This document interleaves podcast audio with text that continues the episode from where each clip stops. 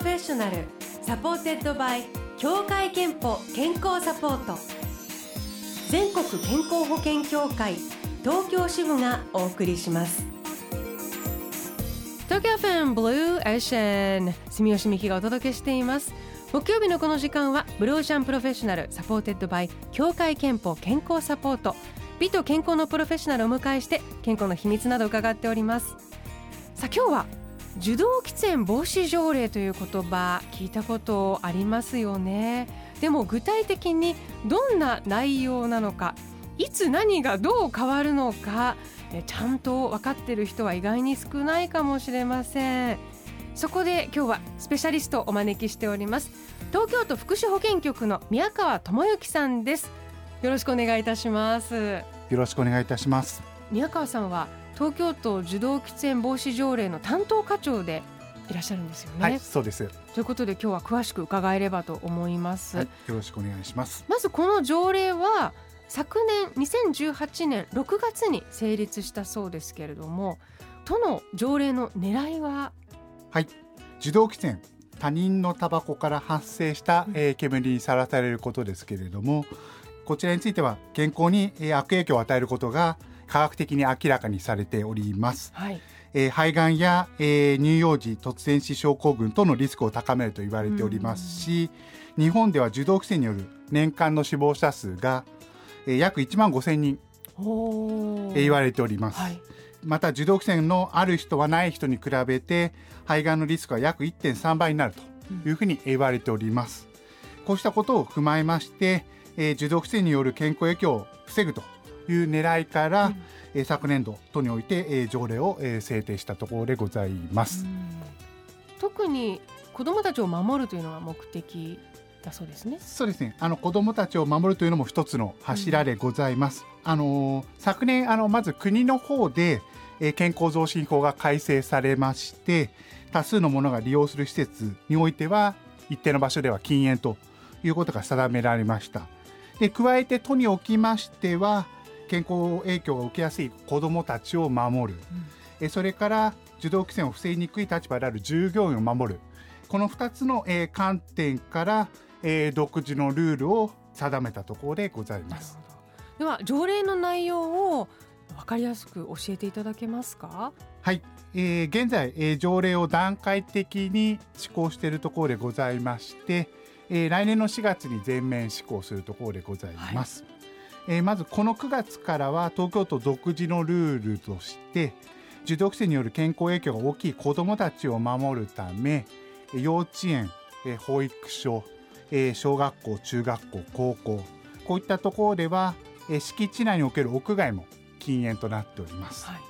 また飲食店においては店内禁煙か喫煙できる場所があるかの示す店頭表示が義務付けされているところでございます、はいで来年の4月、えー、全面施行時においてですけれども柔道規制を防ぎにくい立場である、えー、飲食店の従業員を守るため、えー、東京都独自のルールとして、えー、従業員がいる飲食店では原則屋内禁煙と、えー、なります。うん、で喫煙は一定の基準を満たした喫煙専用室のみで、えー、可能となります。はい、でなお従業員がいない飲食店では、えー、禁煙にするかえー、喫煙にするか、えー、経営者の方が選択できます。つまり本当に自営でお一人でやってるお店だったら、まあ、喫煙のまま続けることができるけれども一、はい、人でも例えばバイトさんとか雇っていたら、はい、もうそこで禁煙にしなくちゃいけないそうですね。原則禁煙でタバコを吸いたいということであれば一定の基準を満たした喫煙室を設ける必要が、えー、ございます。今あのたまにお店とかカフェでもあります。えっと、喫煙する方はこっちでお食事してくださいみたいなあのガラスとかで仕切られた部屋ってありますけど、はい、あれもダメになるんですか？飲食しながらタバコを吸うことは、えー、できなく、えー、なります。タバコのみ吸うことはできると。でも完全に、まあ、よく最近だと会社とかにもある喫煙室みたいなのを設置するのはいいけれども、はい、吸いながら飲食できる部屋で吸うっていうのはなくなるっていうことですね。そういうことですただしあの加熱式タバコに関しましては飲食しながら、えー、加熱式タバコを吸うことができるという部屋を設けることもできると。なるほど、じゃああのすごく条件とかいろいろなことによって何段階かあるわけですね。すただいずれにせよタバコを吸う時には、区切られた部屋一定の条件を満たした喫煙室の中でしかタバコを吸うことはできませんので、えー、受動喫煙をこう防ぐことができるようになるというところでございます。とあの歩きタバコなどもまだやっぱり気になるんですけれども、はい、これはどうなるんですか？はい、あのー、今回の法律条例においては、えー、屋内による、えー、受動規制による健康影響を未然に防ぐことを目的としているため路上での、えー、規制に関する規制はありませんただ一方今回ですね屋内においても屋外においても喫煙する際には、えー、受動規制を生じさせないよう周りの方に、えー、配慮するよう義務付けが、えー、されているところでございますので屋外においてもタバコを吸う際にはこれまで以上に周りの方に注意していただきたいということが法律や条例の中で謳われているところでございます。一方、路上規制に関しては各区市町村で、えー、ルールが定めている場合がありますので、はい、まあ、それぞれの、えー、区市町村のルールを確認していただければというふうに思っております。ちなみに2020年4月以降その条例に違反すると罰金が課せられるんですか？はい、えー、行政による、えー、指導あの注意等に従わない場合は違反者の方に罰則過料を徴収するようなことになります。ということで、え今日は東京都受動喫煙防止条例の詳しいことを伺っておりますが後半引き続き宮川さんにお話を伺います。はい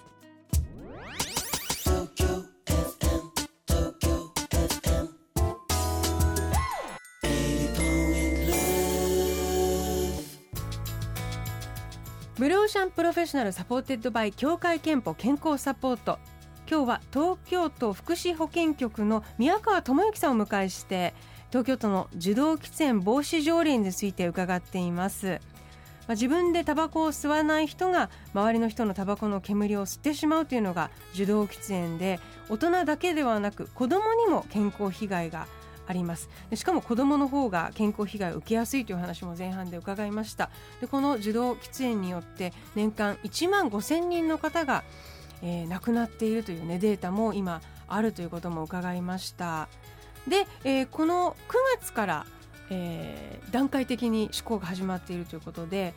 まず9月からは準備段階として飲食店にステッカー表示が義務付けられているんですよね。そうです、えー、この9月1日から、えー、東京都独自のルールとして飲食店においては店内禁煙か喫煙できる場所があるかといった店頭表示が、えー、義務付けられております、はい、こちらですね。今あのシールのデザインを見せていただいてますけども、はい、喫煙専用室ありっていう、はい、禁煙の大きな箱の中に喫煙の小さな箱があるっていうマークとか、あともう完全禁煙は禁煙と大きく分かりやすく書いているものなどがあります。まあこれはあのそれこそ受動喫煙がもう現時点で嫌だなとか逆に喫煙できるところを探しているという方でももう一目瞭然で分かるようになっているということですね。はいはい、そうですね、はい、都民の皆さんが飲食店の入り口でまあ、禁煙か喫煙できる場所があるか、うん、えー、知っていただけるようにこういう制度を始めたところでございます。え宮川さんは東京都の東京都受動喫煙防止条例の担当課長でいらっしゃるんですがあの最近までご自身喫煙者だったと伺ったんですが、はい、この夏から本格禁煙を始められた、はい、これあのー、きっかけは？あのー、喫煙者でしたけれども、うん、この数年はやはり健康への影響を考えタバコをやめたいなとい。うふうに考えておりましたが、はい、まあ、なかなかきっかけもなかったところですが、えー、法律も改正され条例も新たにあのできましてでその条例も今段階的に動いているというところでありますので、えー、思い切ってえー、この夏に、えー、禁煙を始めたところでございます。担当課長でいらっしゃると やっ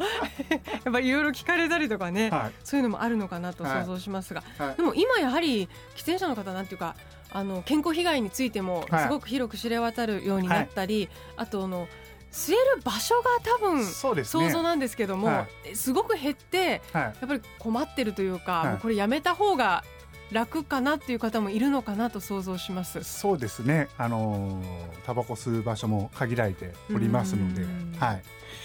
禁煙してみてどうですか？すごく健康的になったと思います。あそうですか。体がすごく軽くなりまして、あとお米や味噌汁がすごく美味しく感じるように。変わるんですね、なりましたので、ね、あの続けられそうですか？あ辛さはないですので。これからもずっと続けられると思いますし。あの来年には東京2020も開催されて、はい、都の条例ももちろんやはりタイミング的にはオリンピック・パラリンピックを意識してということもあるのかなと想像しますがいかがですか？そうですね。あの WHO と、えー、IOC は、えー、タバコのないオリンピックを共同で推進することについて2010年に合意しておりまして、はい、それ以降開催されたオリンピックの開催国では罰則を伴う受動規制防止対策を実施しています。またあの海外では飲食店など人々が集まる場をですね屋内全面禁煙としている国々多数ありますので、まあ、こういったことも踏まえましてオリンピック・パラリンピックのホストシーとして、受動規制防止対策を、推進しているところでございます。まだねなかなかこう少しずつこうそのどういうものかとかどう、はい、いつどういうふうにっていうのはこう浸透していくのかなと想像しますが、はい、あのもし今あのリスナーの方でこう聞いていてですね、はい、先ほどのあ店頭表示用のステッカーうちも貼らなきゃ、どこで手に入るんだろうっていう方はどこに行けば手に入るんでしょうか、あの東京都のホームページからダウンロードしていただくという方法がございます。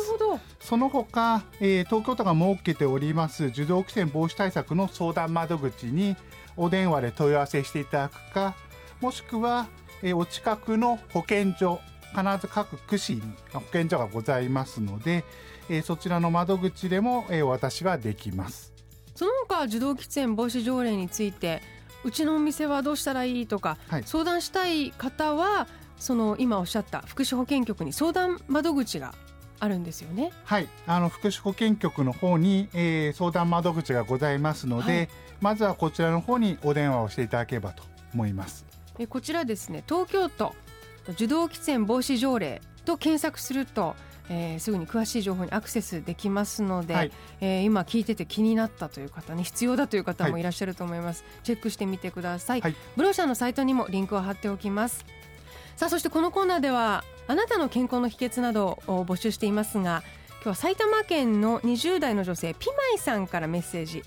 私の健康の秘訣は我慢しないことです。眠い時は寝ることですと、えー、いただいています大事ですね。睡眠は本当に健康にとって大事だと思います。ありがとうございます。ピマイさんには3000円分のクオカードお送りいたします。あなたの健康の秘訣もぜひブロー社のホームページにあるメッセージフォームからお送りください。今日は東京都福祉保健局の宮川智之さんお迎えしました。宮川さんどうもありがとうございました。ありがとうございました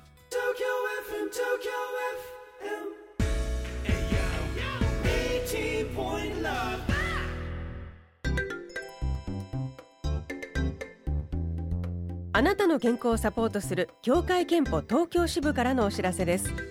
今月9月は厚生労働省が定めた健康増進普及月間です。生活習慣病は運動食事禁煙などに気をつけることで予防改善できます。健康寿命を延ばすためには1に運動2に食事しっかり禁煙最後に薬と覚えてください。また積極的に健康診断を受けることもお忘れなく。協会けんぽ東京支部からのお知らせでした Blue Ocean Professional supported by 協会けんぽ健康サポート全国健康保険協会東京支部がお送りしました。